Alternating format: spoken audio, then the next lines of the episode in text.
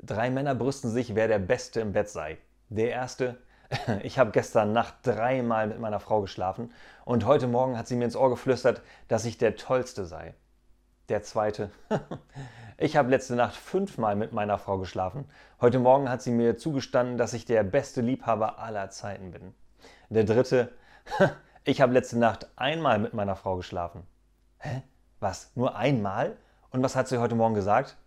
Hör nicht auf.